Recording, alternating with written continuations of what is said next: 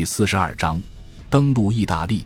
从战略角度讲，在欧洲大陆所有较大的强国中，意大利最接近于岛屿。相对于国土面积，它的海岸线是大陆各国中最长的，而它的陆地边境则是最安全的，因此它更容易遭到海上攻击，而不是陆上攻击。那么，如果一个海洋强国要从西面或南面入侵它，登陆部队在利古里亚登陆要比在卡拉布里亚登陆更有利，因为保护波河谷地、意大利的作战要害地区的唯一天然屏障就是位于利古里亚和伊特鲁里亚的亚平宁山脉，它的宽度约为三十英里，而取到卡拉布里亚意味着登陆部队必须沿着纵轴穿越整条亚平宁山脉，距离约为六百英里。此外，意大利境内几乎每一条河流、沟壑。峡谷和山嘴尖坡都是垂直于这条中央山脉的，每一条都能形成天然的防线。一旦被守军占领，进攻方就只能从正面突击。虽然艾森豪威尔将军似乎认识到了利古里亚进军路线的优点，但是由于缺少航空母舰和登陆舰艇，他只能选择卡拉布里亚路线。而马歇尔将军告诉我们，即便如此。在此后整个会战进程中，冲锋舟和登陆艇的短缺一直困扰着部队作战。结果，这场会战没有速战速决，而是变成了漫长的消耗战。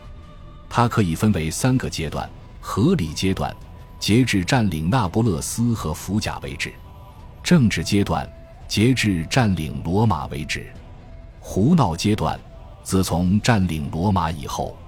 亚历山大将军奉命指挥远征军，他包括两个集团军，即蒙哥马利将军指挥的完全由英国士兵组成的第八集团军，以及马克·克拉克中将指挥的英美士兵混编的第五集团军。前者将在雷吉奥登陆，等他将德军赶进意大利的血尖部分后；后者将在敌军后方的萨勒诺登陆，切断其后路。选择萨勒诺是因为它刚好位于战斗机的空中掩护范围之内。如果有足够的航空母舰可用，那么整个战役的弹性就会大很多。正因为航空母舰不足，所以德军才预料到盟军的计划。虽然整个战役是以海权为基础，但是在很大程度上又一次被陆基飞机所左右。而且，正如莫尔黑德所指出的，至少部分是由于这个原因。从选择意大利作为进军路线的大战略，到选择在萨勒诺登陆的战术，在每个环节上，想象力和冒险精神都因为安全至上的思维而被牺牲了。第八集团军的登陆时间定在九月三日黎明前一个小时。空军为此所做的准备是对敌人交通线和铁路站的长期空袭，以及在临登陆前实施的。已经成为蒙哥马利将军习惯之一的大爆裂。然而，当地并没有德军，因为他们洞悉了盟军的意图，此时已经快速撤退到薛间。这原本是可以轻易判明的事实。于是，这场自阿拉曼以来最大规模的轰炸成了没必要的浪费。当时随军出征的巴克利形容跨越海峡的航行危险性，就跟在和平时期从南海城坐轮渡到怀特岛一样。应该指出的是，无论具体情况如何，大爆裂已经成为常规。于是，和1915至1917年的战争一样，战术想象力变得僵化了。意大利海军舰队已经在9月8日驶向马耳他。塔兰托在九日被英国第七十八师和第一空降师占领。同日凌晨四点，经过猛烈的海军炮火准备和空军飞机轰炸之后，第五集团军开始登上萨勒诺的海滩。十一日，该集团军被得到德国空军有力支援的德军部队猛攻，形势变得十分危急。美国巡洋舰费城号和萨凡纳号。以及英国战列舰“厌战号”都被滑翔炸弹击中。此战失败的一大原因就是，以西西里岛为基地的战斗机所携带的汽油只能支撑他们在滩头阵地上空作战十五分钟。另一个原因是，船只短缺，使亚历山大直到第加五日，英国第七师开始卸载。才能将自己的重装甲部队投入战斗。此时，艾森豪威尔告诉马歇尔：“我们的这场战役正处于万分危险的阶段，我们无法前进，而敌人正在准备大规模反击。我已经用上了我们所有比小滑艇大的船。在目前的形势下，我们的最大希望就是空军。在接下来的三天里，九月十二日至十四日，盟军把所有战术和战略航空力量都用于打击敌军，敌人的部队集结地遭到轰炸。”行军纵队则被机枪扫射。十五日，危机结束，空中力量的到来几乎拯救了第五集团军。十六日，第八集团军在萨勒诺东南约四十英里的一个地方与第五集团军会师。二十七日，盟军占领福甲。十月一日，攻克那不勒斯。阿尔贝特·凯瑟琳元帅随即将自己的部队撤到沃尔图诺河。九月二十日。德军撤离撒丁岛，十月四日撤出科西嘉岛。十月中旬，凯瑟琳放弃沃尔图诺河防线，后撤至加里利亚诺河。从此以后，这场会战就演变为要面对斗志坚决、足智多谋、擅长通过埋雷和爆破利用天然障碍的敌军，穿越困难重重的地形，缓慢而痛苦的推进。主要原因是盟军一方无法包抄敌军的侧翼。对于这个问题，威尔逊将军写道：“第五集团军和第八集团军在萨勒诺以南会师之后，我们考虑过多种包抄敌军侧翼的小规模两栖作战。其中一次作战在第八集团军战线上的泰尔莫利实施，取得了振奋人心的成功。但是在这个战区。”登陆舰艇的状况极为困难，此时舰艇的配备和可用数量已经成为所有两栖作战中永久的限制性因素。不仅地中海战区是这样，同盟国的所有战区都不例外。此外，还有另一个原因造成了这样的僵局：此时有两个战役同时在进行，一个在地面上，另一个在空中。集结在福甲的战略轰炸部队并不归艾森豪威尔将军指挥，而他们消耗了大约三十万吨的海上运力。马歇尔将军指出，意大利会战中最关键的几个月内，第十五战略航空队的运输需求实在太大，导致我们的面部队在意大利积聚实力的过程在相当程度上被延迟了。不仅如此。指挥官们对战局的失误把控也是一大因素，他们习惯于蒙哥马利式的战术，而忽视了在意大利进行的是山地战。他们的战术包括所有兵种集聚起庞大的数量优势，积聚数量超大的弹药和军需物资，用飞机和大炮进行毁灭一切的火力准备，步兵有条不紊地推进，通常在夜幕掩护下开始进攻，坦克跟进。作为自行火炮使用，为步兵提供火力支援。只要德军的目的仅限于迟滞盟军，盟军就会通过这些战术有条不紊地拿下一个又一个阵地。首先是沃尔图诺河，然后是特里尼奥河，接着是桑格罗河，直到凯瑟琳决定在加里利亚诺河坚守。凯瑟琳占领的是意大利境内最坚固的阵地之一。艾森豪威尔将军随即作出指令：一方面通过对加里利亚诺河的正面进攻牵制德军；另一方面派美国第六军在罗马以南约三十英里的安琪奥内图诺地区登陆，以包抄其阵地。如果能从那里成功的向内陆推进，就可以切断凯瑟琳的交通线，迫使他后退或投降。然而，在十二月二十四日。艾森豪威尔以及蒙哥马利将军、特德上将和布雷德利将军都被召至英国，负责登陆法国的准备工作。艾森豪威尔的继任者是亨利·梅特兰，威尔逊将军、奥利弗·利斯中将获得了第八集团军的指挥权，而艾拉·埃克中将则负责指挥地中海的盟军航空部队。一月十七日夜十八日晨，盟军发起加里利亚诺河战役。左路攻击部队渡河后不久，就在卡斯特尔福台村一带受阻，而右路部队甚至无法在河上架起桥梁，进攻彻底失败。二十二日，当这场战役进入最后阶段时，第六军五万英美联军在卢卡斯少将指挥下，于凌晨两点登上安奇奥的海滩，几乎未遇任何抵抗。这次登陆完全出乎德军的意料。虽然凯瑟琳知道盟军正在那不勒斯准备渡海远征，但他以为其目标是奇维塔维基亚、加埃塔或泰拉奇纳。在这次登陆中，空中支援遵循了通常的模式，但是省略了海军舰炮的火力准备，只有两艘火箭发射船在部队临上岸前对滩头进行了一次火力覆盖。但遗憾的是。此次登陆的成果也仅止于此。为了放大最初取得的奇袭效果，并在加里利亚诺和德军防线的后方制造恐慌，他们应该立即向阿尔巴诺丘陵前进。然而，卢卡斯就像1915年苏弗拉湾的斯托普福德中将，只顾巩固自己的滩头阵地。于是，不可避免的后果发生了。凯塞林意识到自己的交通线不会立即受到威胁，便调兵牵制第六军的两翼和先头部队，同时集结了强大的反击兵力。于是，远征军在登陆后没几天便陷入了持续数月的困境。在这场糟糕的败仗之后，又发生了一系列索姆和伊普尔式的战役，只不过战场从泥沼换成了山地。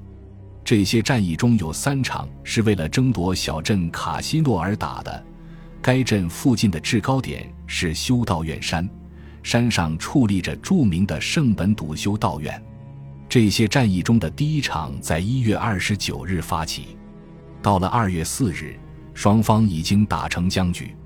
盟军指挥官把失败归咎于修道院，而不是修道院所在的山丘，于是决定摧毁这座建筑。然而，他们并没有将这个决定保密，而是广而告之，并放任人们自由讨论。这就不可避免地产生了恶果。当盟军终于发动攻击时，德军早已做好了充分准备来应对。因为修道院是个实在过于明显的轰炸目标，而且修道院山已经为德军提供了不计其数的观察哨位。所以，像凯瑟琳这样能力出众的军人派兵进驻修道院本身的可能性是很低的。而居住在修道院中的僧侣们一直表示，修道院从未被用作观察哨。二月十四日，盟军的飞机在修道院上空撒下传单，提醒僧侣和难民离开。次日，二百二十九架轰炸机对修道院投下四百五十三吨炸弹，将它炸成废墟。然而，如此毁灭性的轰炸却起到了意料之外的作用。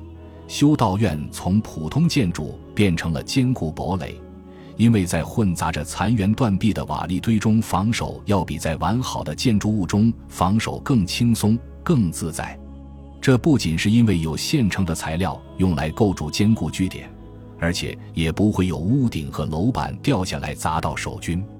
因此，与其说对修道院的轰炸是恣意毁坏的暴行，倒不如说是在战术上惨重失误。第二天，卡西诺及其周边地区再次遭到轰炸，但是直到十八日清晨，盟军步兵才发动攻击。火炮轰击是在十七日夜里九点开始的，五个小时内，盟军炮兵以每小时一万发的速度向这些瓦砾堆倾泻炮弹。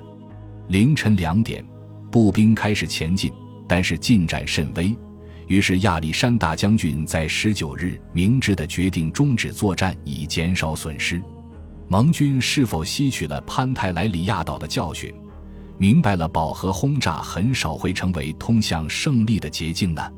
没有，因为正如巴克利告诉我们的，对修道院的空袭没能产生预期的效果。因此，轰炸机的数量和搭载炸弹的重量都必须加码。这一次要把铁锤做得更大。我们对卡西诺的攻击就像埃及的灾难一样，要变得越来越猛烈，直到法老凯塞林认为应该屈服为止。这个说法得到了威尔逊将军本人的证实。他表示。同盟国参谋长联席会议担心意大利的现状长期持续可能给整体战略态势造成不利影响。他们认为，在狭小的要害区域集中近三千架轰炸机和战斗机，可以对敌军造成毁灭性的打击。只要地面上有猛烈的攻击行动与之配合即可。因此，尽管面对种种例证，盟军指挥官还是坚信这样的教条：金属的重量只要足够，就能把守军摧毁。地面部队要做的仅仅是占领已经瘫痪的目标而已。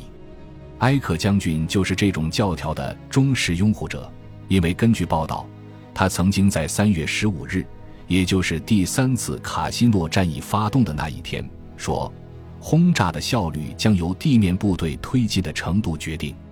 还未及实施，又补充说，让德国考虑一下吧。我们在三月十五日对卡西诺堡垒所做的事，将在他们选择坚守的所有要塞上重演。这一次，我们让盟军副总指挥雅各布·德福斯中将来描述这场发生在十五日的进攻。他在一封写于三月二十二日的信中说：“三月十五日，我觉得我们对卡西诺的进攻和在利里河谷的推进就要成功了。我们使用了飞机、大炮和坦克，步兵紧随其后。我隔着河谷目睹了这次进攻，当时天气状况良好。”轰炸准确而猛烈，在此之后持续两个小时的炮兵弹幕射击则更为猛烈和精准，共有九百门大炮参与。二队中型轰炸机打头，然后是十一队重型轰炸机，后面又跟着三队中型轰炸机。这些机群从上午八点三十分准时开始轰炸，直到中午十二点结束行动。在九点之前，他们每十分钟就轰炸一次；九点之后，则是每十五分钟一次。尽管有了这一切轰炸和俯冲轰炸机与炮兵火力在下午的有效支援，地面部队却还没有拿下第一个目标。这些战果对我来说是当头棒喝。步兵在早晨就撤到了卡西诺以北五英里外。当他们在下午一点左右重新回到卡西诺镇上。德军仍然守在那里，并迟滞了步兵的前进，甚至在夜间悄然加强了自身实力。具体细节，作战计划中的主要行动之一是在头三个小时内将一千四百吨炸弹丢到大约一平方英里的区域中。然而，即便目标如此庞大，轰炸的精度还是极差，以至于离卡西诺三公里之遥的第八集团军临时指挥部都不幸中弹。更离奇的是。有整整一队重型轰炸机把所有炸弹都投在了位于维纳夫罗的法国军队指挥部头上，因为他们把这座小镇错当成了卡西诺，尽管两者相隔十二英里。没过几个小时，步兵就发起突击，然后就传来诸如此类的纷乱报告：我军用于支援步兵的装甲车辆被瓦砾拖慢了速度。初步报告指出，可怕的破坏给进攻带来困难。建筑物的残部和大量瓦砾堆被敌人改造成了坚固据点。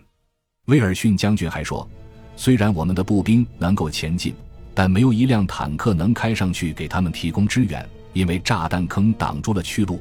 这些炸弹坑的直径大约有四五十英尺，而且里面很快就会积满水。直到三十六个小时后，靠推土机清出一条道路，坦克才能跟随步兵进入阵中。”然而，这种情况在潘泰莱里亚岛已经发生过了。当时盟军也是用推土机清除通道以后才得以进入港口的。同样的情况也曾发生在巴勒莫、雷加尔布托和兰达佐，甚至发生在1917年的帕斯尚德尔战役中。这场战役持续了八天，然后在没有取得多少进展的情况下，进攻被叫停了。在这次惨败之后。是一段真正的战略轰炸，指挥者和主要执行者都是战术空军，而目标是德军的公路和铁路交通线。截至三月底，平均每天有二十五处线路被切断，而到了五月中旬，这个数字上升到了七十五次，甚至更高。毫无疑问，针对敌军后勤系统的这次持续攻击，不仅扰乱了他们的交通，还限制了他们的夜间机动。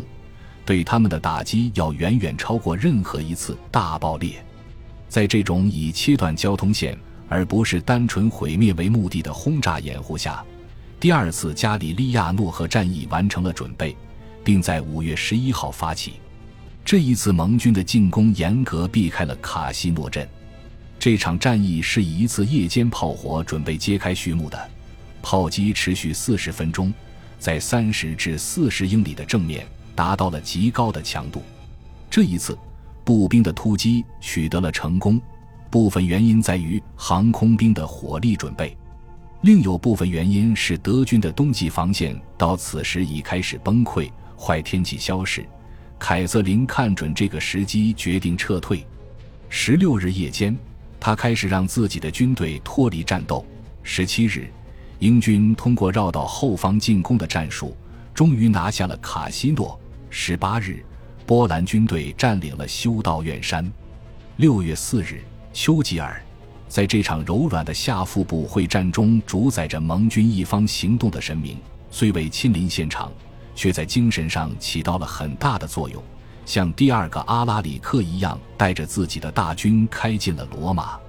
两天以后，美英联军在法国登陆的消息就传遍了全世界。但是在我们描述这个决定性的事件——第二条战略性前线的开辟之前，必须关注苏联的第一条前线。感谢您的收听，本集已经播讲完毕。喜欢请订阅专辑，关注主播。主页更多精彩内容等着你。